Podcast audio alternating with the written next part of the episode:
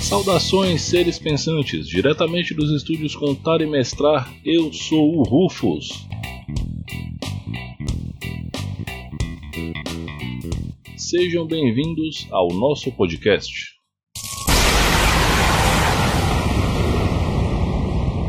Podcast de hoje tem um tema polêmico. Hoje eu vou contar a história da quarta edição para vocês. Na verdade, eu vou começar a contar a história porque ela é uma história longa e tem muitos detalhes. Eu já tentei gravar esse programa um sem número de vezes e essa é mais uma delas. Então, se minha voz parecer cansada ou eu parecer um pouco impaciente, tem a ver com isso. Então, assim, vão ser pelo menos dois programas. Esse que vai ser o podcast do contexto histórico, tudo que precedeu a quarta edição e culminou para aquele momento, e pelo menos mais um, mas eu acho que vão ser mais dois, porque o próximo programa eu pretendo falar sobre o jogo em si, mecânica, classe, o que, que ele tinha de diferente da terceira edição, o que, que ficou dele para a quinta edição. Então, esse programa sobre a parte parruda do jogo, a parte mais crunch, como a galera costuma dizer, esse programa ele promete ficar um pouco maior que a média. Dito isso, vamos começar. No início de tudo, a gente tem o lançamento do D&D em 74. O D&D original ele é marcado pela similaridade com board games e war games, tanto é que ele vinha numa caixona cheia de miniaturas, props, dados e uma caralhada de coisa que você ia construindo a sua dungeon ali em cima do tabuleiro de maneira bem visível. Era um material muito bacana, mas isso deixava o produto mais caro. No decorrer da década de 70 surgiram novos RPGs e o mercado tomou forma. Bom, o mercado tomou forma pode ser uma expressão muito forte porque aquilo ali era o embrião do que hoje é o mercado de RPG, mas de fato ele tomou uma forma. E o modelo de caixas ele meio que caiu em desuso porque vender só os livros era mais barato. Então, lá em 78, se eu não me engano, quando saiu a primeira edição do AD&D, a TSR abandonou o modelo de caixas e adotou o modelo de três livros. Qual foi o impacto disso? O primeiro foi o D&D ficou mais barato, o segundo foi deixaram de haver livretos dentro da caixa e se tornaram livros parrudos. Na época, inclusive, havia uma distinção de grau de complexidade do jogo, que era o iniciante, o intermediário e o avançado que eram os livros de cor azul, vermelho e verde. Eu não me lembro os títulos corretos e qual cor correspondia a qual nível de domínio sobre o sistema, mas havia essa distinção. E o último ponto foi o seguinte: o combate tático que marcava a primeira edição do D&D, ele deixou de existir o combate do AD&D ele é completamente imaginativo e narrativo, dentro da mecânica que hoje é chamada de teatro da mente. É, teatro da mente em D&D, tá tudo bem com isso, viu?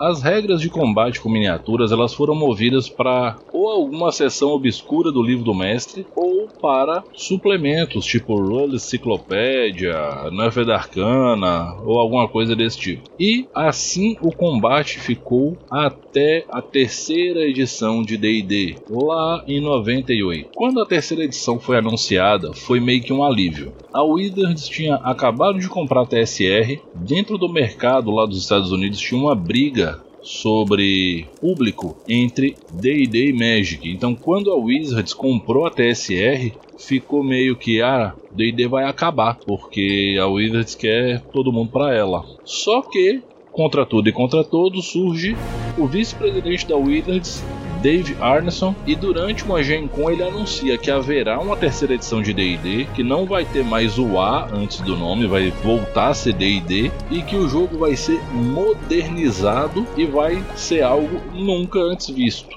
E essa notícia foi uma bomba, porque ninguém esperava isso. Nesse interim, veio a terceira edição de D&D, muita coisa nova foi trazida e muita coisa antiga foi resgatada, como as classes Bárbaro e Monge, como Meio Orc, como opção racial. Essas foram coisas antigas resgatadas.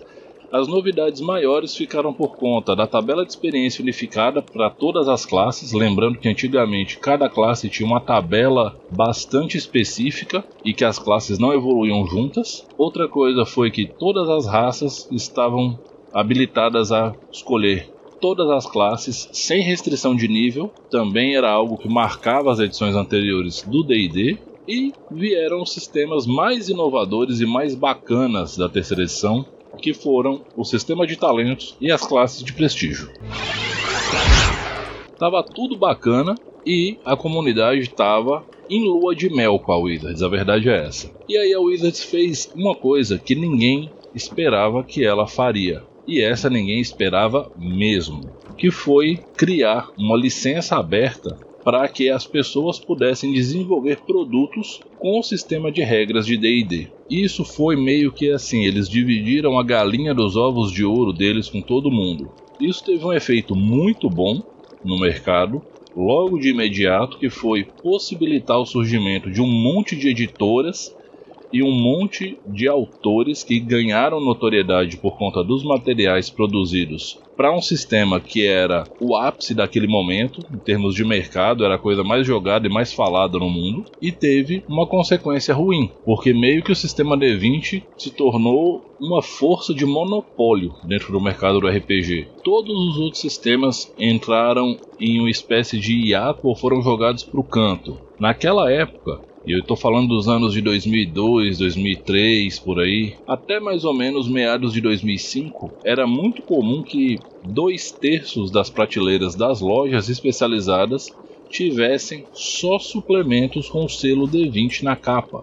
Lembrando que não ficou restrito a material de fantasia medieval e suas variantes. O pessoal pegou o sistema D20 e criou N coisas em cima. Por exemplo, o sistema de Star Wars D20 existe, né, o D20 Saga, porque havia o Saga 2D6, mas depois foi lançado o Star Wars D20, foi lançado o famosíssimo Mutantes e Malfeitores, que é um sistema genérico com uma queda para os super-heróis, muito legal. O controverso Call of Cthulhu D20, que ele não funcionou como jogo de horror, mas foi a porta de entrada de muita gente para a literatura de Lovecraft e os RPGs de horror. E sim, teve muito material para o D&D, para enriquecer o D&D. E é por isso que eu costumo dizer que a terceira edição de D&D teve facilmente mais de 2 mil suplementos oficiais. E quando eu digo oficial, não significa que eles foram feitos pela Wizards, só significa que eles não foram feitos de maneira pirata, de maneira fan-made. Nada contra quem produz material, a comunidade precisa disso, é importante, mas naquele momento era muito tranquilo produzir material para Wizards. Era o total contrário da situação das décadas de 80 e 90, que você precisava ser contratado pelo Wizards, ou porque ela te contratou para desenvolver um jogo, ou porque ela te contratou porque você já tinha desenvolvido um jogo. Que no final das contas é tudo a mesma situação.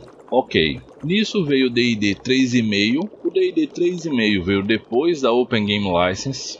Muita gente não sabe disso. E o D&D 3.5 compilou as regras. No 3.0, o combate tático ele era uma regra opcional, mas era uma regra muito boazinha, muito gostosa. Fez muito sucesso. Então, a gente tinha a opção de utilizar grids e miniaturas para facilitar o combate. No 3.5, dada a popularidade dessa regra, ela alçou posto de regra titular do sistema. É, então, o combate imaginativo passou a ser opcional e os grids quadriculados voltaram a ter protagonismo no D&D. E essa foi a era do 3.x.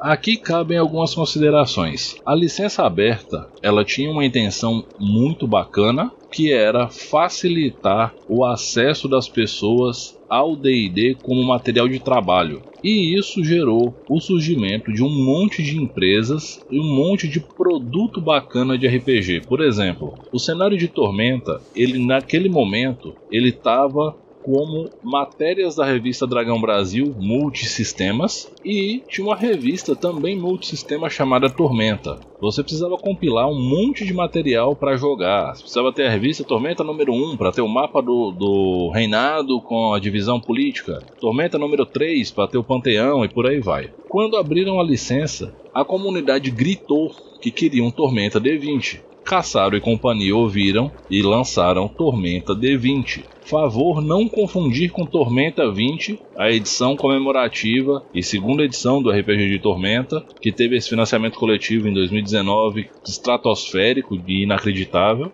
Depois vocês dêem uma olhada lá no Contar Mestre, eu vou postar a capa do Tormenta D20, que eu tenho ele aqui na estante e ele é bem legal, e várias outras coisas vieram. Um ponto complicado foi que, para quem não gosta do sistema D20, o início dos anos 2000 foi um período muito complicado para o hobby, porque só se falava em sistema D20. Muitos sistemas pequenos ou novos, ou até sistemas que já estavam rodando há um certo tempo, mas que a comunidade não era tão grande, ou esses sistemas migraram para o sistema D20 ou eles saíram de cena. Poucos sistemas conseguiram segurar a bronca dessa tsunami D20, como foi o caso do sistema do World of Darkness, foi um sistema que aguentou a porrada. GURPS aguentou, graças à comunidade extremamente engajada que eles têm, porque Steve Jackson Games para o GURPS é uma empresa ridícula de ruim.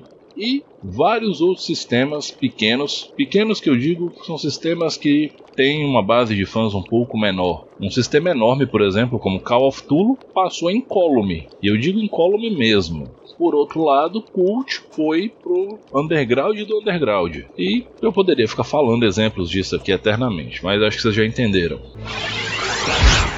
E então começou-se a falar em 2005 sobre a possibilidade de uma nova edição de D&D estar sendo desenvolvida. E isso foi um rumor que foi ganhando cada vez mais força devido à natureza extremamente experimental dos suplementos que começaram a sair. Está falando de mecânicas como nível de substituição racial e coisas deste tipo. Né? Então, quando os suplementos da linha Races Off começaram a aparecer, o boato da possível quarta edição de D&D ganhou força. E aí aconteceu um fato bastante curioso. Uma empresa que não é do ramo do RPG olhou para a Wizards of the Coast, empresa de card games e RPG, e falou: Vou comprar essa empresa. O nome dessa gigante é Hasbro. Hasbro, para quem não sabe, é um conglomerado de entretenimento e brinquedos. Eles são donos de marcas como Transformers, G.I. Joe,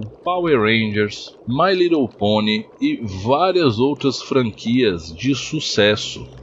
E quando eu digo várias, é várias mesmo. A Hasbro comprou a Wizards de olho na licença de Pokémon, que era naquele momento um card game licenciado pela Wizards of the Coast. Ironicamente, a Wizards perdeu a licença do Pokémon poucos meses após ser comprada pela Hasbro. A Hasbro, como prêmio de consolação, pegou apenas o D&D e o Magic. A Hasbro começou a trabalhar em cima dessa nova empresa que compõe o grupo. A Hasbro trouxe um novo padrão de qualidade, novas políticas, por assim dizer. Eu não sei os detalhes internos da vida organizacional e do que rolou na época, mas o que importa é que a Hasbro pensa todos os seus produtos como um grande portfólio sequencial. Então a ideia é que uma família se torne cliente da Hasbro comprando aqueles brinquedos tipo Mr. Potato Head pro seu filho pequenininho e que à medida que ele vá crescendo, ele vá comprando novos produtos da Hasbro para aquele filho, porque cada produto vem um catálogo mostrando mostrando o que, que a empresa tem. E o D&D e o Magic, eles entravam aí como opções de brinquedos para adolescentes que já não queriam mais os brinquedos brinquedos de criança e não se interessavam pelos jogos aspas tradicionais. Então eles caíam como uma luva. E foi aí que aconteceu a explosão da bolha do D20, porque esse fenômeno todo que o sistema D20 causou devido à licença aberta de empresas trabalhando em cima do sistema, N suplementos sendo lançados, né? A gente chegou à situação de terem de 70 a 100 suplementos saindo do sistema D20 em um único mês. Então, os números eram inacreditáveis. O nome disso dentro da economia é bolha de especulação ou bolha especulatória. E toda bolha especulatória explode em algum momento. As maiores dela, eu vou dar só o exemplo da mais famosa, a bolha estourou em 1929, causando o crash da Bolsa de Valores de Nova York. Não preciso falar mais nada, todo mundo estudou história o suficiente para saber o que, que rolou no mundo a partir dali. Essa bolha teve um impacto muito menor, afinal de contas a gente está dentro do microverso do RPG, que dentro do mundo é só uma fatia pequena, só que essa bolha foi estourada, ela explodiu. E quem causou isso? O que que causou isso? O lançamento de um suplemento chamado The Book of Erotic Fantasy. É um livro que tem a tag 18 na capa, já de cara, e ele trata de aspectos de sensualidade e sexualidade através de mecânica de jogo. Então seriam classes de prestígio voltadas à sedução, magias e técnicas voltadas à manipulação de emoções, prazer, dor e por aí vai não foi a primeira vez que saiu um suplemento de D&D com a tag mais 18 na capa. Porém, eram títulos um pouco mais discretos ou menos apelativos. Eu acho que seria melhor a construção com menos apelativos. Seriam títulos menos apelativos. O mais famoso livro com a tag mais 18 é The Book of Vile Darkness, ou o livro da escuridão vil, que ele ficou tão famoso que ele se tornou um artefato dentro do jogo que quem lê enlouquece. Esse suplemento é extremamente pesado, inclusive muito mais pesado que o Book of Erotic Fantasy. E o Book of Wild Darkness é da própria Wizards, mas ele já traz vários disclaimers na capa do que, que ele trata, que ele não é para crianças, adolescentes e pessoas impressionáveis e coisas desse tipo. Ao passo que o título Book of Erotic Fantasy facilmente seria um filme daquele cine privê da Bandeirante ali, depois das 23 horas lá no final da década de 90. É um título duvidoso, de péssimo gosto, embora o suplemento em si, porque eu já li o suplemento, seja um suplemento interessante. E aí, todo mês, existe uma equipe da Hasbro que pega todos os produtos relacionados às suas marcas que não foram fabricados por suas subsidiárias e compila isso num relatório. Quando esse relatório foi apresentado para a direção da empresa, obviamente a direção não ficou nada feliz de ter algo tão sexualmente pejorativo em termos de título como Book of Erotic Fantasy relacionado aos seus produtos, ao seu produto que era o D&D. E naquela altura a Hasbro já tinha uma ideia do que, que era o D&D no mercado. Qual foi a decisão da Hasbro? A decisão foi suspender temporariamente a licença aberta e criar uma licença específica para o D&D que estava em desenvolvimento. Para o grande mercado, isso foi um verdadeiro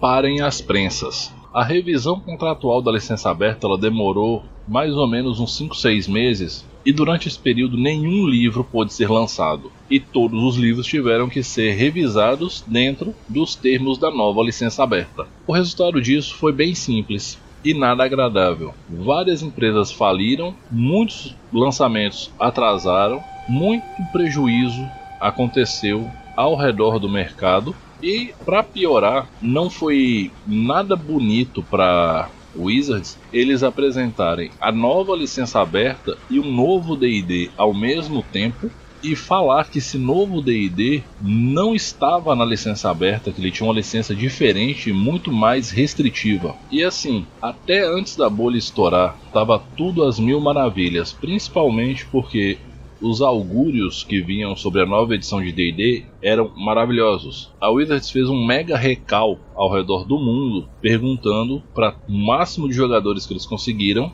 né, através de formulários, em eventos, etc., às vezes via internet. Lembrando que a gente está falando de um período em que a internet era menos difundida do que é hoje e as conexões tinham uma qualidade não tão boa quanto hoje. Mas assim, a Wizards conversou e ouviu a comunidade acerca de tudo que ela tinha gostado ou não sobre o D&D 3.0 e 3.5. Eles compilaram essas informações e criaram uma mecânica específica no D&D quarta, atendendo todas essas solicitações. Só que todo esse trabalho e toda essa atenção ficaram ofuscados pelo grande impacto no mercado de forma negativa pela suspensão temporária da licença aberta. E devido às consequências que o mercado sofreu por essa ação da Wizards, tanto a comunidade mais engajada quanto a imprensa responderam com ataques extremamente pesados contra a Wizards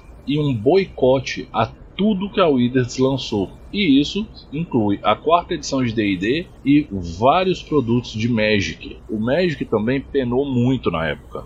Assim, eu quero deixar claro que eu não acho errado a atitude nem da imprensa nem da comunidade. Eu acho que se uma empresa tem todo esse poder em suas mãos e age de maneira tão inconsequente e egoísta, é isso mesmo que tem que acontecer. É o meu ponto de vista sobre essa situação.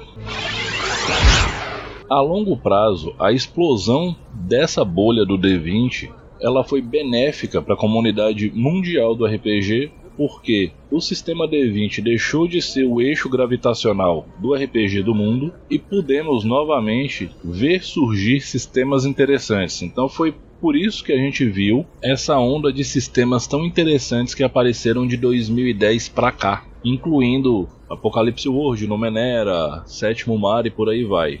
O Sétimo Mar vale frisar que ele estava para ser lançado como suplemento de D&D e que o jogo já existia lá na década de 90. Porém, com essa treta contratual e tudo, ele foi suspenso e a equipe trabalhou o sistema de regras e relançou no que viria a ser hoje uma edição anterior do sétimo mar que a gente tem traduzido para o português.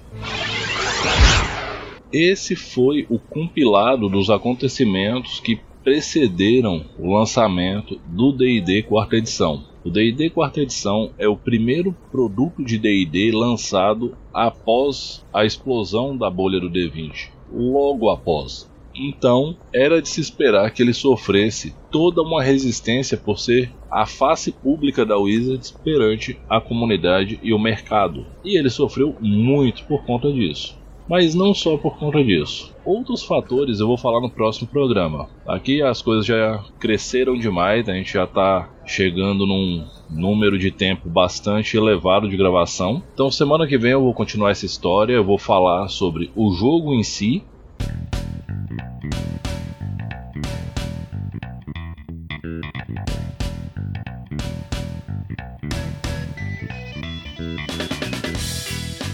E como eu sempre digo nos finais, respeitem-se, divirtam-se, dividam o lanche.